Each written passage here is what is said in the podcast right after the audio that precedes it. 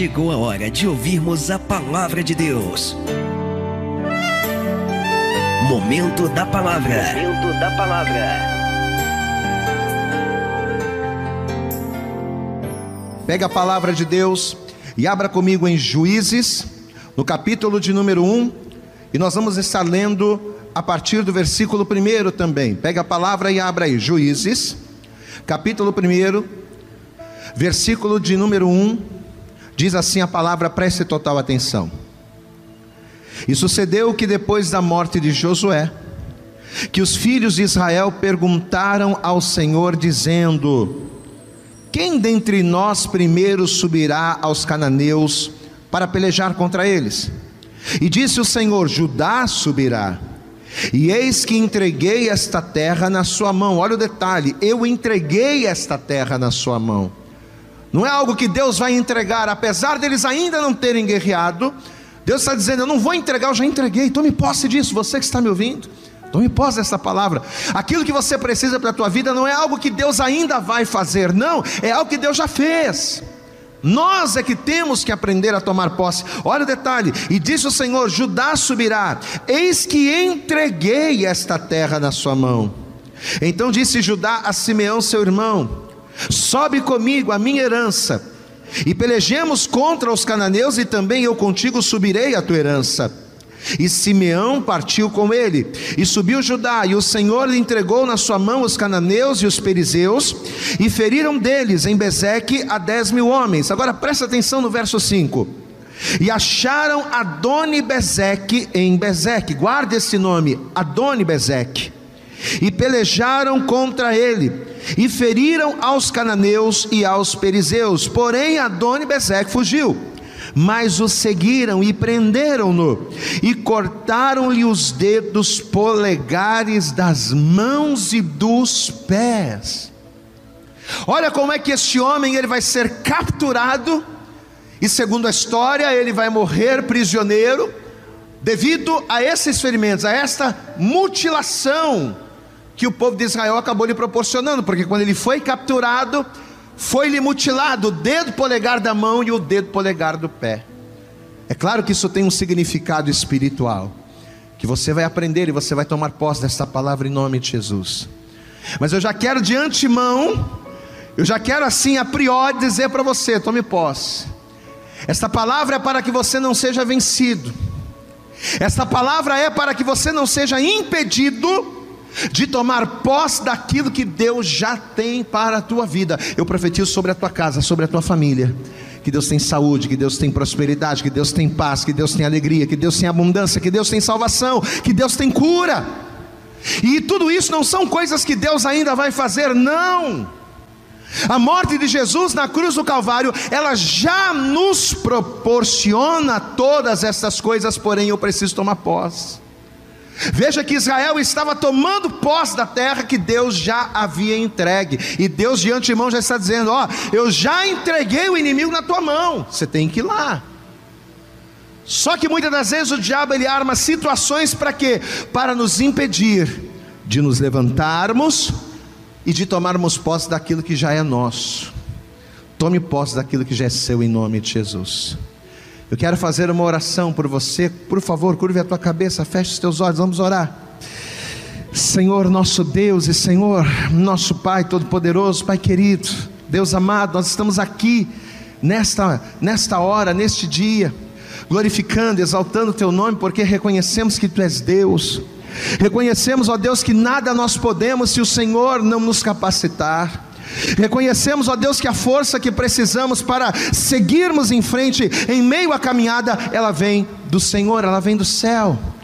E é por isso que nesta hora nós te pedimos, ó Deus, fala conosco através da tua palavra, porque a tua palavra é o que nos guia, é o que nos orienta, é o que nos alimenta no deserto, para que com a força desta comida nos levantemos e perseveremos no Senhor.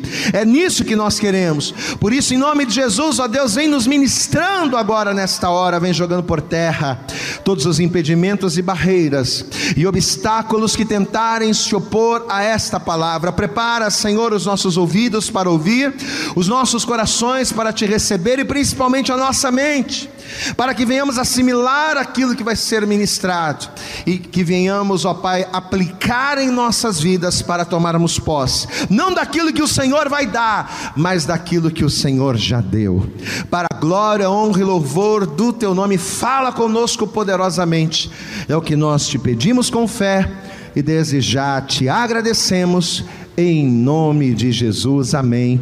E graças a Deus. Amém.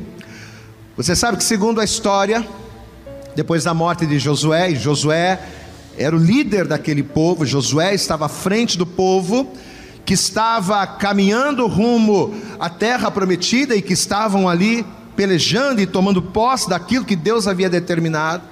Depois da morte de Josué, diz a palavra que Judá e Simeão vão ser as tribos encarregadas pelo próprio Deus de liderarem os seus exércitos na conquista de Canaã. Então, mesmo com a dor da perda do seu líder, e não é fácil você ter uma liderança, não é fácil você ter alguém que está à frente e de repente você perder aquela liderança, mas veja o detalhe: mesmo com a perda do seu líder, que era no caso Josué, diz a palavra de Deus que ainda assim o povo não podia parar, o povo precisaria continuar, nada poderia impedir o propósito de Deus de se cumprir na vida do seu povo, e eles, mesmo com dor, eles teriam que continuar. E conta-nos a história que, dentre alguns reinos que tentaram se opor a, a, ao domínio, à força do povo de Deus, os cananeus, liderados pelo seu rei, aquele homem que eu falei, o Adoni Bezeque, então os cananeus, liderados por Adoni Bezeque, vão ser um desses povos que vão tentar trazer resistência ao povo de Deus, que vão, que vão tentar impedir que o povo do Senhor tomasse posse daquilo que Deus já havia entregue, já havia liderado. Mas apesar deles se oporem, Deus estava à frente, amém? Deus está à tua frente, eu profetizo a bênção.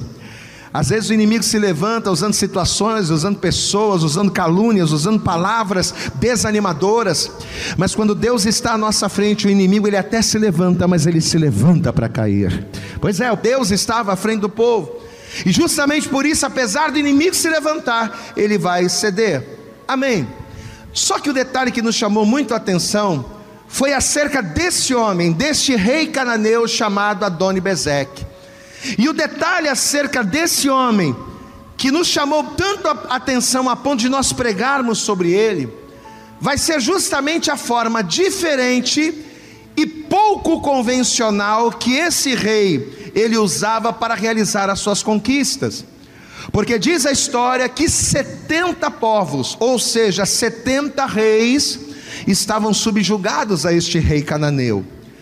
Mas a forma com que ele as dominava, a forma com que ele dominou esses reinos, era o que me chamou a atenção. Como nós dissemos, ele derrotou 70 reis e, consequentemente, ele subjugou 70 povos. Só que para isso, ao invés dele ir para o campo de batalha, ao invés dele deslocar exércitos, ao invés dele colocar pessoas, homens a seu comando para se degladiarem em batalhas sangrentas, esse homem não usou nada disso. Ele se utilizou de um recurso simples, porém muito eficaz. A estratégia era a seguinte: a história dizia que Adoni Bezeque ele fazia uma abordagem, ou seja, ele se aproximava dos seus inimigos e fazia amizade com eles. Preste atenção porque isso é algo espiritual. Adoni Bezeque ele se aproximava dos inimigos para chegar aos reis desses inimigos. Então, ele ia em alvos específicos. Então ele se aproximava dos seus inimigos porque a intenção dele era chegar nos reis, nos líderes. Ele se fazia de amigo dessas pessoas. E quando ele conquistava a confiança, quando ele conseguia chegar aos reis e que ele estava sozinho com esses reis, sabe o que ele fazia? Ele cortava os dedos polegares das mãos e dos pés dos reis, dos líderes das nações inimigas. E ele fazia isso para quê? Para que dessa forma, dominando os seus reis, ele dominaria os seus exércitos e subjugaria os seus adversários. Então, muitas das vezes ele não chegava nem a entrar no campo de batalha. Ele chegava perto do rei, porque se ele dominasse o cabeça, todo o povo estaria subjugado. Então ele pensava dessa forma: peraí, eu tenho que chegar no líder, eu tenho que chegar no cabeça. Então ele se fazia de amigo, chegava como quem não queria nada, e quando ele tinha a oportunidade, ele dominava os reis das nações inimigas e cortava e mutilava o polegar da mão e o polegar do pé. Eu quero que você acompanhe, continue acompanhando comigo. Juízes, no capítulo de número 1, a partir do versículo 4 que diz: Juízes 1, verso 4.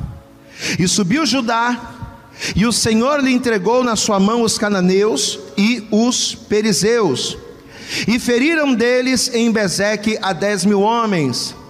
E acharam Adoni Bezeque, em Bezeque.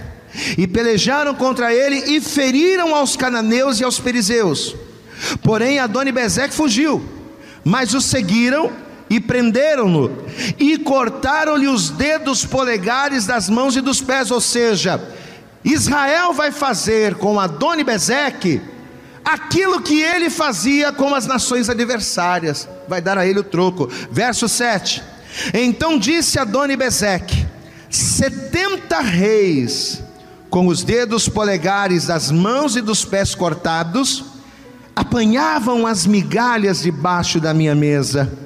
Assim como eu fiz, assim Deus me pagou.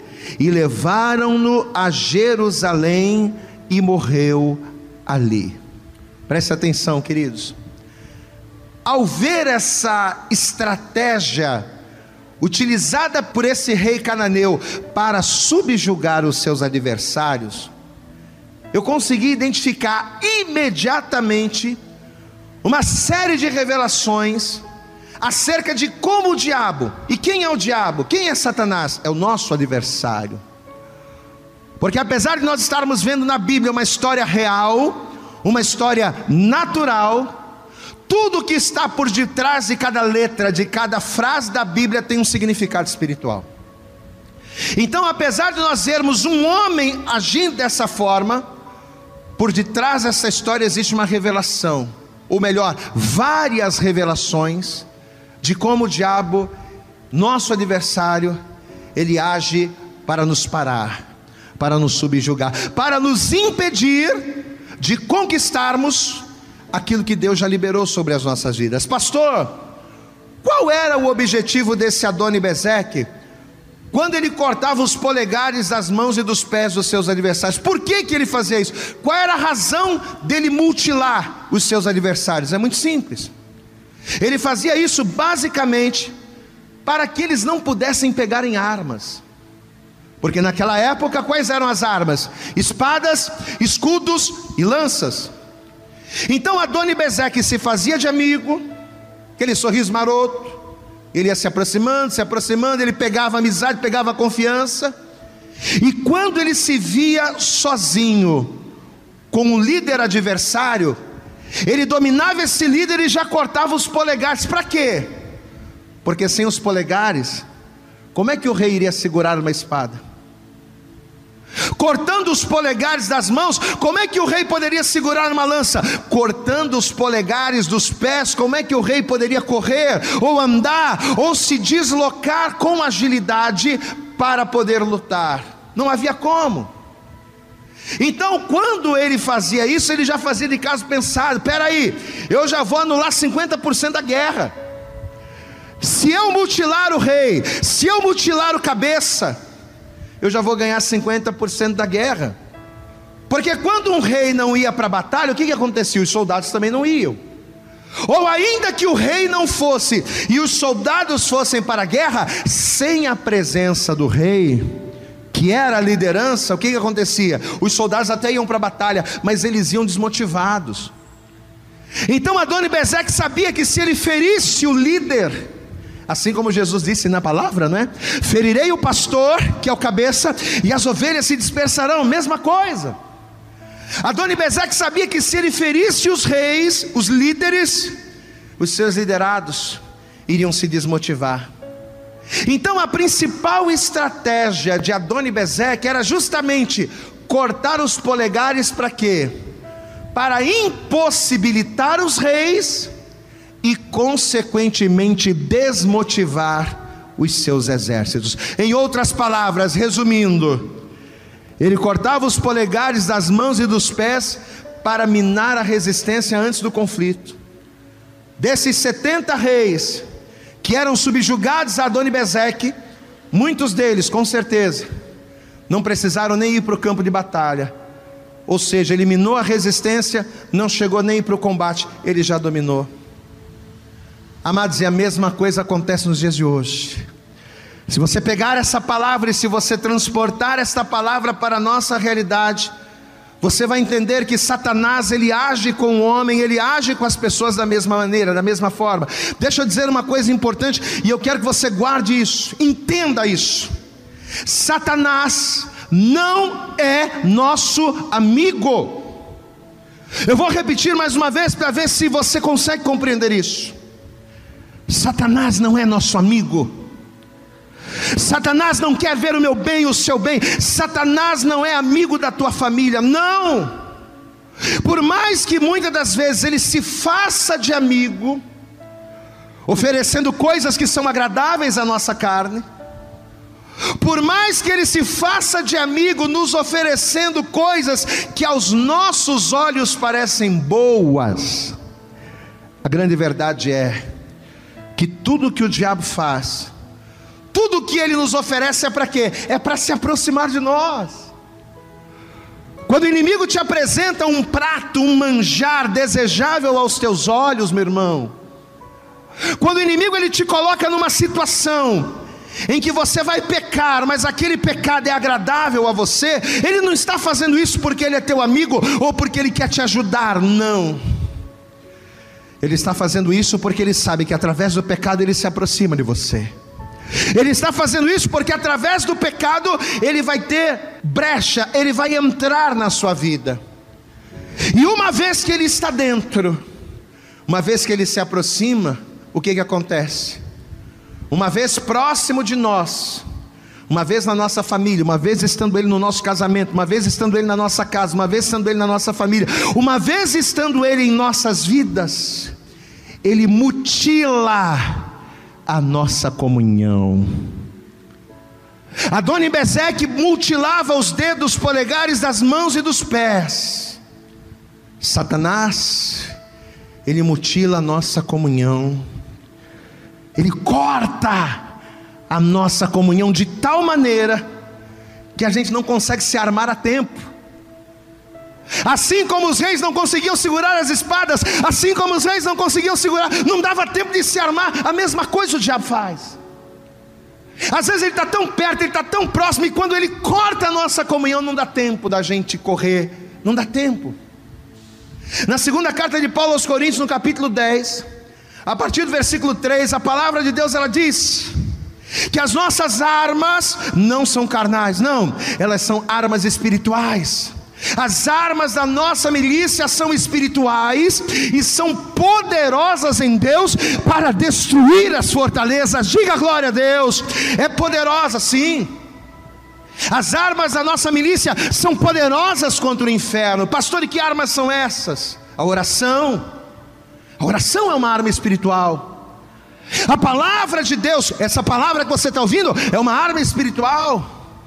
A armadura de Deus, o capacete da salvação, a couraça da justiça, né? São armas espirituais poderosas em Deus que nos proporciona destruir as fortalezas. Mas, porém, se eu não tiver o polegar, em outras palavras, traduzindo, se eu não tiver comunhão, estas armas não são eficazes. Não adianta Deus me disponibilizar armas espirituais poderosas em Deus, se eu não tenho comunhão para segurar a espada da palavra, se eu não tenho comunhão suficiente para ter base na palavra para vencer o inimigo, não adianta Deus me disponibilizar, sei lá, o, o escudo da fé, se eu não tenho o polegar da comunhão para segurar esse escudo de maneira firme, para me proteger dos ataques do inimigo. Não adianta Deus me disponibilizar a arma da oração. Não adianta você dobrar o teu joelho e ficar orando, orando, orando, se você não tem comunhão, se você não tem o polegar da comunhão. Uma vez que o inimigo está na nossa vida, uma vez que ele se, se fez de amigo e nós aceitamos a sua amizade, ele nos mutila da comunhão. E mutilados da comunhão com Deus, a oração não produz resultados. Mutilados da comunhão com Deus, o clamor não produz resultados. Às vezes a pessoa está desviada da igreja, fazendo um monte de coisa errada, mas quando o bicho pega, quando a coisa aperta, diz: Não, eu vou dobrar meu joelho, eu vou orar para Deus me abençoar. Meu irmão, não adianta. Se acha que Deus vai ouvir a tua oração, você em prostituição? Se acha que Deus vai te ouvir, vai te responder, vai se manifestar, vai responder com fogo a tua oração, você estando em adultério? Você estando desviado da igreja, falando palavrão, fazendo um monte de coisa errada, sem comunhão com Deus, sem participar da ceia. Você acha que a tua oração vai ser uma arma eficaz contra o inimigo, sem que você tenha o polegar da comunhão? O que, que acontece, pastor, quando alguém perde o polegar das mãos? Porque Adoni Bezek, ele era específico. Ele cortava os polegares das mãos e ele cortava os polegares dos pés. Ele se fazia de amigo, se aproximava e quando ele tinha oportunidade ele ia lá e mutilava polegares das mãos e polegares dos pés. O que, que acontece quando uma pessoa perde os polegares das mãos? Primeira coisa, primeira coisa que a pessoa perde, ela perde a sua identidade. A gente sabe que os outros dedos das mãos possuem digitais, a gente sabe disso. Digitais que nos identificam. A gente sabe que existem outras formas de identificação diferentes. Mas qual é a maneira universal que os governos e as lideranças têm para identificar uma pessoa? É através da digital. E da digital de qual dedo? Do polegar da mão. Nenhuma digital no planeta é igual a outra. A digital do polegar da minha mão, ela é única, ela é exclusiva. E uma vez que eu perco o meu polegar, uma vez que o meu polegar é mutilado, junto com o polegar, eu perco a minha identidade. E espiritualmente falando é a mesma coisa. Quando o diabo ele consegue mutilar o polegar da tua comunhão, a primeira coisa que a gente perde, sabe o que é? É a identidade. A gente passa a ter uma vida dupla, né? Quando a gente não se desvia de cara, quando a gente não chuta o pau da barraca e começa a fazer tudo errado e sai da igreja e cai no mundo, a gente até fica na igreja, mas a gente fica na igreja como? Não tendo identidade cristão. A gente começa a viver uma vida dupla, né? A gente começa a estar na casa do Senhor, mas não sermos verdadeiros com Ele. Na frente dos irmãos a gente ora, a gente jejua, a gente dá glória a Deus, a gente canta, a gente roda, a gente pula na igreja. Mas fora a gente é outra pessoa. Nós temos múltiplas identidades, por quê? Porque a identidade de servo de Deus a gente perde quando somos mutilados do polegar da comunhão. Quantas pessoas não vivem assim dentro da igreja? pessoa está dentro da igreja em adultério. É? A pessoa está dentro da igreja e vendo pornografia escondida. A pessoa está dentro da igreja vivendo uma vida dupla, sem identidade de servo de Deus, sabe por quê? Porque se aproximou demais de Satanás, achando que ele era amigo porque recebeu os presentes que o amigo Satanás ofereceu, aí ele se aproximou, ele entrou e mutilou o polegar da comunhão. Primeira coisa que a gente perde quando os nossos polegares das mãos são mutilados é a identidade. Amados, e nesta noite, Deus ele quer que através desta palavra você entenda de uma vez por todas que ele ama você. Deus ele ama você poderosamente. Deus ele ama você como você está. Mas ele não quer que você permaneça assim. A primeira coisa que a gente perde quando somos mutilados dos polegares das mãos é a identidade. Segunda coisa que a gente perde, a gente perde a força de trabalho. A gente perde a habilidade e a força para realizar coisas, para produzir, para trabalhar. Porque quando você tem o polegar da mão, você consegue segurar de maneira mais firme. Quando você tem o polegar da mão, você consegue realizar trabalhos de maneira mais habilidosa. Mas uma vez que você perde o polegar, você está com a tua mão incompleta, você não consegue segurar com a mesma destreza, você não consegue trabalhar, você não consegue ser eficaz no trabalho, você não consegue produzir, e é a mesma coisa. Você sabe o que, que o Senhor Jesus ele disse no Evangelho? Jesus ele disse assim: esta palavra não é só para mim, não, essa palavra é para todos nós. Jesus ele disse: Não me escolhestes vós a mim, não.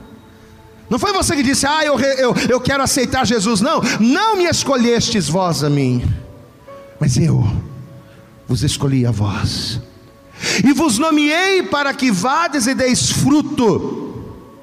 O Senhor te escolheu, o Senhor te chamou, o Senhor te designou, o Senhor te nomeou para quê? Para produzir, para trabalhar, para ser alguém habilidoso nos trabalhos, para fazer a vontade dEle. Foi para isso que o Senhor nos chamou. Foi para isso que o Senhor nos escolheu. Mas quando permitimos que o diabo mutile o nosso polegar da comunhão, o que, que acontece? Perdemos a habilidade de trabalhar e de produzir frutos para Deus.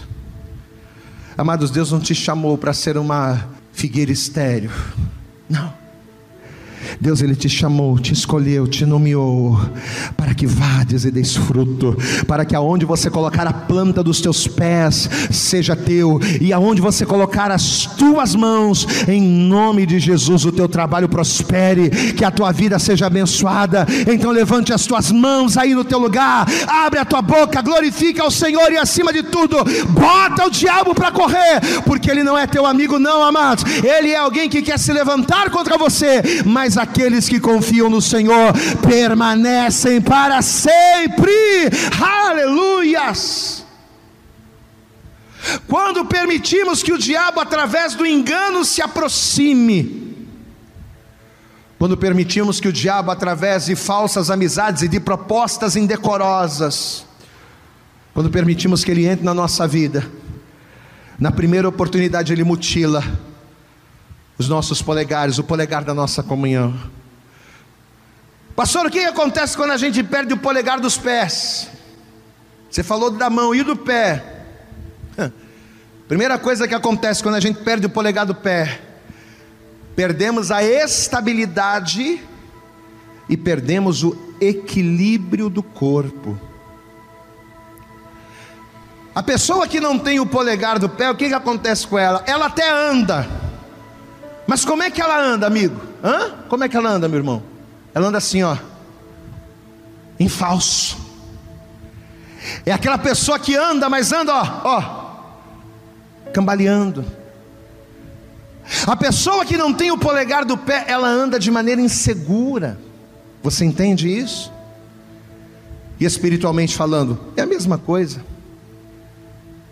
A pessoa que perde o polegar da comunhão, no seu pé, na sua base.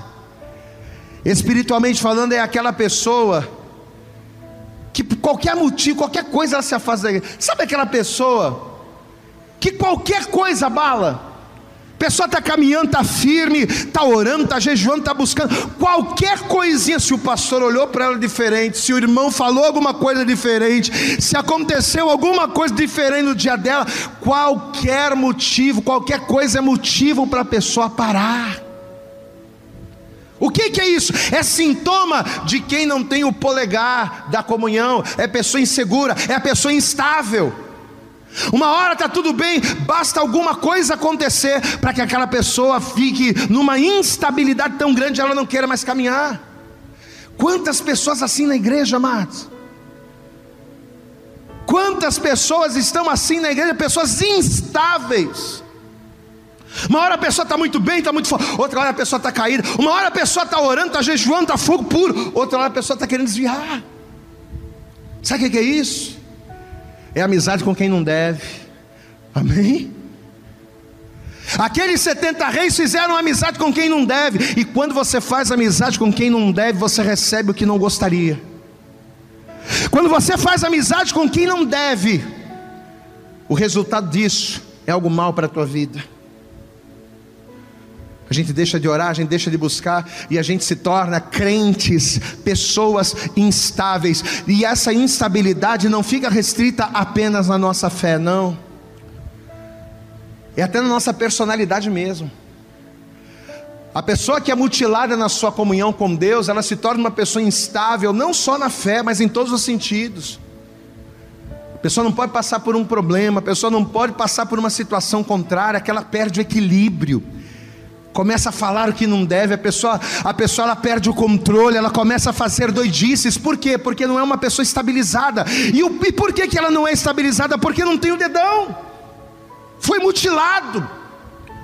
Então a primeira coisa que a gente perde quando somos mutilados no dedão do pé espiritualmente falando, a gente perde a estabilidade, o equilíbrio, né? A pessoa não pode ouvir nada. Pessoa não pode passar por isso aqui, ó, passa por um probleminha, tudo escandaliza. A pessoa se escandaliza, tudo afasta ela de Deus. Isso se chama desequilíbrio. E Satanás tem feito muito isso na vida dos cristãos.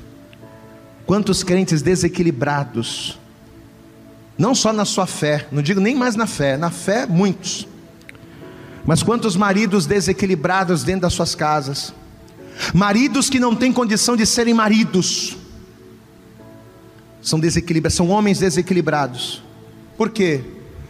Porque ficam margeando amizade com Satanás que vive uma vida entre a igreja e a palavra de Deus e as coisas do mundo.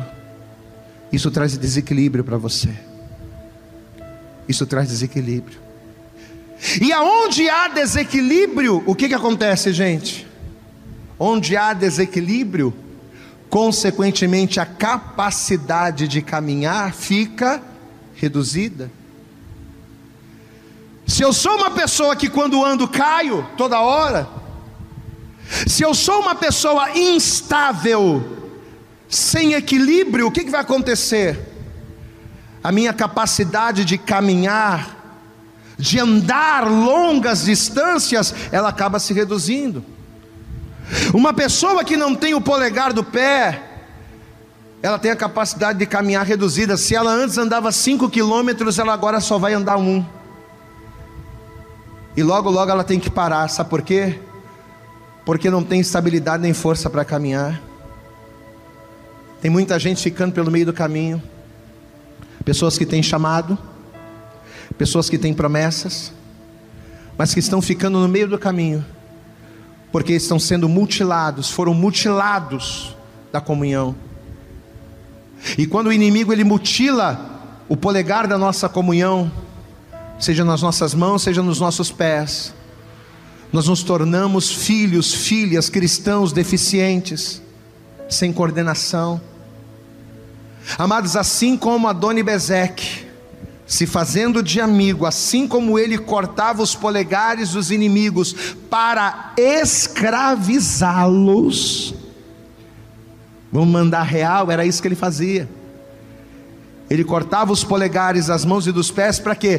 Para escravizar os seus adversários de uma maneira mais tranquila. E assim como ele fazia isso, Satanás, se fazendo de amigo, dando para você aquilo que você não tem paciência de esperar em Deus.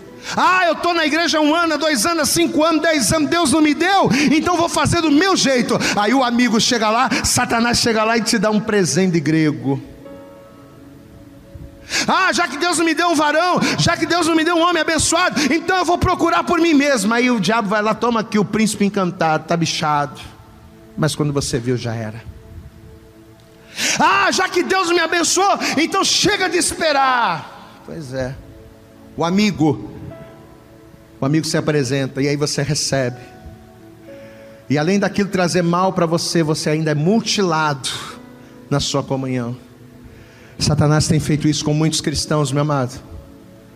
Talvez hoje, ao ouvir essa palavra, ao olhar para a tua vida, porque o que, que a palavra de Deus ela é? A palavra de Deus, ela, é, eu costumo dizer que a palavra de Deus ela é como um espelho. Quando você olha no espelho, o que, que você vê? Você vê o seu reflexo. A palavra de Deus é o espelho que mostra o nosso reflexo, quem nós somos, como nós estamos, como nós vivemos. Talvez ao ouvir esta palavra nesta noite, talvez nesta palavra você está se vendo. Pastor, eu estou me vendo e eu estou me sentindo como um dos 70 de Adoni Bezek. Pois é. Talvez ao ouvir essa palavra você diga: Eu sou um desses 70 que permiti a amizade, que dei brecha e deixei o inimigo entrar, e que acabei sendo mutilado, perdendo a minha comunhão, e junto com a minha comunhão, perdendo as bênçãos e as promessas de Deus. Talvez você está aqui hoje, ou melhor, aí hoje, ouvindo essa palavra, participando desse culto, e talvez seja essa a sensação que você está tendo. Só que o tema dessa mensagem de hoje é vencendo o mutilador. Você pode dar um glória a Deus aí? O tema dessa mensagem é vencendo o mutilador, ou seja, ainda que você tenha sido mutilado, ainda que você tenha sido cortado como uma árvore, como diz lá em Jó, no capítulo de número 14, ainda que você tenha sido cortado no tronco, mutilado no polegar da comunhão, Deus manda dizer para você nesta hora: há esperança para você, há jeito para a tua situação, pastor. Eu estou dentro dessa palavra, eu permiti o diabo entrar, eu comi dos seus manjares, eu aceitei os seus presentes, eu fui mutilado e agora eu vivo uma vida de escravidão. O que, que eu preciso fazer para mudar? Qual é o antídoto? Qual é o segredo para que eu venha vencer o mutilador? Você quer o segredo? Então abra comigo no Evangelho de Lucas. Já estamos sinalizando. E agora você vai para o Novo Testamento, Lucas. Lucas no capítulo 11. Olha o segredo. Você vai vencer o mutilador na tua vida em nome de Jesus. Toma posse dessa palavra. Lucas capítulo 11, versículo 21 diz assim: quando o valente, quem é o valente? É o mutilador, é o saqueador, é o ladrão. Olha aqui, ó. Quando o valente guarda armado a sua casa, em segurança está tudo quanto tem. Olhe para mim, olhe para mim, foque aqui. Quem é o valente? Que se vale da força, para manter aquilo que ele possui. Quem é o valente? Satanás. Satanás é o valente.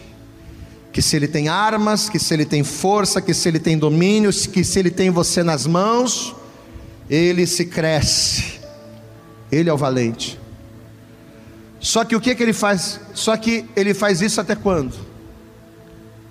Até que momento Satanás prevalece como valente na vida de uma pessoa? Até que momento Satanás permanece forte na vida de alguém? Enquanto eu permito. Aí na tua casa diga: Satanás só vai prevalecer na minha vida enquanto eu permitir. O valente, enquanto o valente guarda armado a sua casa, e qual é a arma? Preste atenção. Qual é a arma que ele usa para subjugar você? A sua permissão. É a sua permissão. É enquanto você permite. Enquanto você permitir que ele te roube. Enquanto, ele, enquanto você permitir que ele te assole. Enquanto você permitir que ele te subjugue. Enquanto ele permitir, ele está está ali forte na tua vida. Enquanto você permitir, enquanto você não chamar o mais valente, diga glória a Deus, enquanto você não trouxer alguém mais valente, ele vai prevalecendo, ele vai ficando. Só que a partir do momento em que nós reconhecemos as nossas fraquezas, A partir do momento em que nós fazemos como aquele homem que na parábola olhou para o céu e disse: Senhor, eu nem digno sou de, de olhar para ti, de orar a ti, por causa dos meus pecados, quando eu reconheço que eu sou falho, pecador. Quando eu reconheço que eu errei em fazer amizade com o inimigo, em deixar o diabo entrar na minha vida, quando eu reconheço isso, e ao reconhecer, quando eu me rendo ao mais valente, o que que acontece? Versículo 22, vamos lá. Vamos ler o 21 de novo, né? Quando o valente guarda armado a sua casa, em segurança está tudo quanto tem. Verso 22. Mas, sobrevindo outro, mais valente do que ele, e vencendo-o, tira-lhe toda a sua armadura em que confiava e reparte os seus despojos. Aleluias! Olha o detalhe da palavra. Enquanto você permite que o diabo haja na tua vida, Enquanto você permite que o diabo atue em você, a tua permissão é a arma que o fortalece, que faz dele valente, que te subjuga, que faz com que você coma das migalhas que caem da mesa dele. Mas, mas, quando você não aceita mais isso, quando você diz a partir de hoje acabou, chega, eu não quero mais ser escravizado e quando você chama o mais valente, quem é o mais valente? Hã? Quem é aquele que subjuga o adversário? Quem é aquele que Quem é aquele que derrota o mutilador? Quem é? Jesus Cristo. Jesus Cristo. Se você voltar comigo no texto de Juízes, volta lá, no texto inicial. Juízes no capítulo 1 você vai ver que foi exatamente o que aconteceu. Você vai ver como que a palavra bate com a palavra de Lucas 11. Olha aqui, ó. Juízes capítulo 1, versículo de número 4, diz assim: E subiu Judá, e o Senhor, diga glória a Deus aí, meu irmão. Não foi o homem, não, aqui, ó. E o Senhor lhe entregou na sua mão os cananeus e os perizeus e feriram deles em Bezeque dez mil homens e acharam Adoni Bezeque em Bezeque e pelejaram contra ele e feriram aos cananeus e aos perizeus. Quem entregou o mutilador nas mãos de Israel? Hã? Adonibezeque dominou 70 povos, mas quando bateu de frente com o povo de Deus, o que aconteceu? Puf, derrota. Quando bateu de frente com Deus, não deu. O valente pode ser valente contigo. O valente pode ser valente comigo. Mas o valente não é valente com Deus, não. Com Deus ele não pode. Você entende isso? Olha que palavra. Adoni Bezeque só prosperou, enquanto ele não bateu de frente com o mais valente. E o mais valente é o Senhor, meu amado. Talvez você está me ouvindo agora e você diga, pastor, eu sou esta pessoa que o inimigo se aproximou oferecendo os seus manjares, se fazendo de amigo, e eu achando que no mundo iria conseguir aquilo que na igreja eu não consegui, eu acabei aceitando a amizade, eu acabei recebendo os manjares, os presentes, e acabei me envolvendo, e sem perceber, dia a dia, pouco a pouco, eu estava sendo mutilado da minha comunhão. Mas existe uma forma de você vencer o mutilador. Se nesta noite, ao ouvir esta palavra, se você disser, eu não quero mais, e ao dizer não quero mais, se você trouxer sobre a tua vida o mais valente, o mais forte, o mais poderoso. Adoni Bezeque era rei dos cananeus, mas Jesus é rei dos reis e Senhor dos senhores. Se nesta noite você chamar Jesus para a tua vida, pode ter certeza que assim como Jesus restaurou a orelha mutilada de Malco, Jesus vai restaurar a tua comunhão. Jesus vai restaurar os teus polegares. A estabilidade que um dia você perdeu, Jesus vai restaurar.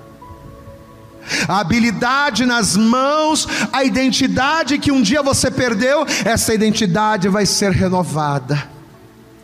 E o nome do Senhor será glorificado em você. Pastor, e como é que eu faço isso? Como é que eu faço agora, nesse momento, aqui, aonde eu estou? Eu não sei onde você está. Talvez você está me vendo num ônibus, ligado no celular. Talvez você está em casa com a tua família roda. Pastor, o que eu preciso fazer então para que a partir de hoje esse mutilador não prevaleça mais sobre a minha vida? Você precisa entregar a tua vida para Jesus. Você precisa confessar Jesus como teu Salvador para que o mais valente subjugue o valente, expulse o mutilador, e na casa que outrora habitou trevas, passe a habitar a partir de hoje a luz da glória do Senhor. Pastor, eu nunca entreguei minha vida para Jesus numa igreja evangélica. Apesar de conhecer a palavra, Apesar de saber que só Jesus é o caminho, eu nunca entreguei minha vida para Jesus porque eu achava que não precisava. Precisa. Somente quando eu confesso Jesus como meu Salvador, somente quando eu entrego a minha vida para Jesus, é que o mais valente passa a ter autoridade na minha vida. Você quer dar autoridade da sua vida a quem? A Jesus? Ou você quer continuar permitindo que o mutilador subjugue você? Não, pastor, eu quero Jesus. Então, se você quer Jesus, você tem que entregar a sua vida para Ele. Pastor, eu quero. Então, você que quer entregar a tua vida para Jesus agora, ou você que está desviado também. Porque não pense você, ah, pastor, eu estou desviado, mas eu conheço a palavra. É pior para você. Às vezes a pessoa acha que por ela estar tá desviada, Deus vai, né? Por ela conhecer a palavra, por ela saber conhecer a fé, ela acha que Deus vai pegar mais leve com ela, não, vai ser pior com você. Porque a pessoa que nunca entregou a vida para Jesus, ela não conhece, você conhece e mesmo assim não segue. Você sabe que Jesus é o melhor amigo, mas continua tendo amizade no mundo. Você sabe que Jesus é o único caminho, mas continua andando por atalhos. Então o rigor de Deus no dia, no dia do juízo para você será pior. Então, se você está afastado, ou se você ainda não entregou a tua vida para Jesus, mas quer fazer isso agora, eu quero orar por você. Coloque a tua mão sobre o teu coração aí, aonde você está. Curve a tua cabeça. Feche os teus olhos. Vamos orar. Senhor nosso Deus e Senhor nosso Pai. Pai querido, nesta noite a tua palavra foi pregada. Ó oh Deus, e eu tenho certeza que esta pessoa entendeu plenamente tudo aquilo que foi dito. Porque é uma palavra simples, muito explicada, autoexplicativa. Não há como não compreender o recado que o Senhor está passando nesta hora para cada um de nós. Mas apesar de muitos entenderem, Apesar de muitos reconhecerem, poucos são aqueles que têm a força de vontade, a disposição e a coragem necessária para fazer aquilo que é certo. O inimigo ele só prevalece na minha vida enquanto eu permito. Mas no momento em que eu digo chega, o mutilador é derrotado, não por mim, mas por aquele que é maior do que eu, por aquele que é grande e poderoso para fazer infinitamente mais em nós. E é a esse o maior de todos, o Rei dos Reis, o Senhor dos Senhores, é a esse a quem nós oramos agora, é a esse a quem eu me dirijo agora, Jesus Cristo. Senhor, eu oro a Ti agora, eu te peço em nome de Jesus, toma a vida desta pessoa nas Tuas mãos. Aonde quer que essa pessoa esteja agora, ela está se quebrantando e principalmente ela está dizendo não ao mutilador. Por isso, tome-a nas tuas mãos agora. Que a partir desse momento em que esta pessoa está te recebendo como Salvador, ou que a partir desse momento em que essa pessoa está se reconciliando contigo, que o Senhor entre na casa, que o Senhor expulse o valente e que o Senhor faça novas todas as coisas, porque nós reconhecemos que não há Deus como tu. Nós reconhecemos que não há Deus tão grande como tu.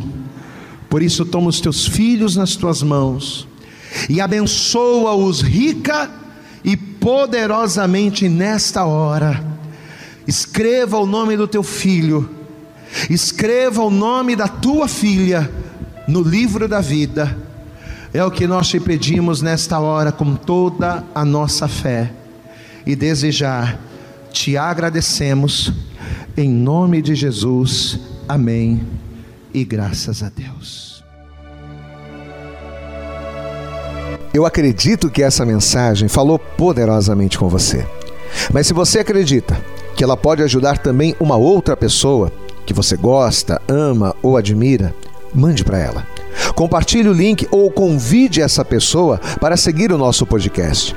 E creia que fazendo isso, ainda que não seja você a ministrar, além de nos ajudar, você estará cumprindo o ID de Deus. Deus abençoe você e até o nosso próximo conteúdo.